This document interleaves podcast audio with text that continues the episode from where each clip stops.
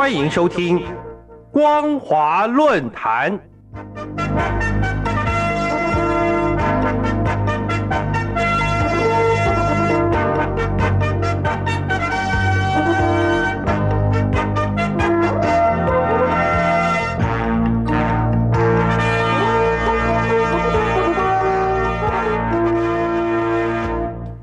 各位听众朋友，大家好，欢迎收听今天的光华论坛，我是兰玲。今天要谈论的主题是诺贝尔和平奖彰显反战和保障人权的精神。挪威诺贝尔奖委员会最近宣布，今年的诺贝尔和平奖颁发给白俄罗斯人权运动领袖毕亚利亚茨基、俄罗斯人权团体纪念。和乌克兰人权团体公民自由中心，以表扬他们为保障人权的奋斗和贡献，同时呼吁白俄罗斯政府释放毕亚利亚茨基，让他可以到挪威的首都奥斯陆领奖。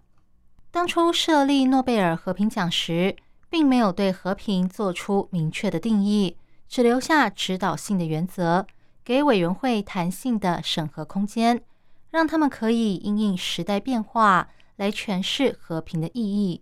因此，第一次世界大战前的诺贝尔和平奖得主大多是反战人士；第二次世界大战期间的得主则是调解各国纷争的政治人物。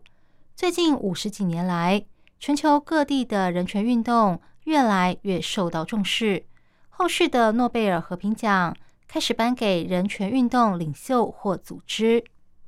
回顾诺贝尔和平奖历届得主，比较著名的人权运动领袖有1975年的苏联异议人士沙卡洛夫，1983年的波兰工会领袖华勒沙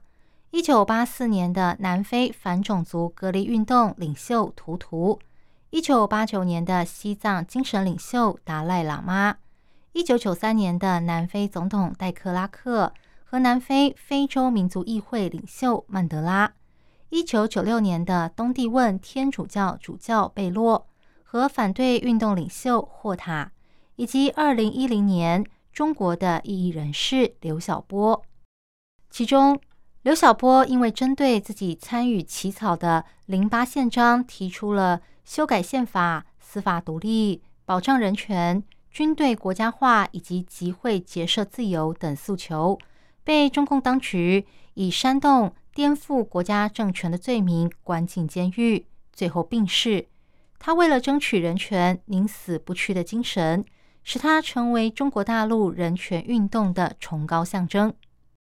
从前面提到的情况可以看出，诺贝尔奖委员会开始重视对人权的保障和尊重。今年的诺贝尔和平奖颁给了一名人权斗士以及两个人权组织，而且正好是正在开战的俄罗斯、白俄罗斯以及乌克兰境内的组织，显示诺贝尔奖委员会认为人权和反战有密切的关系，都是维护世界和平的重要条件。今年六十岁的白俄罗斯人权运动领袖毕亚利亚茨基。创立了白俄罗斯最知名的人权组织“春天”。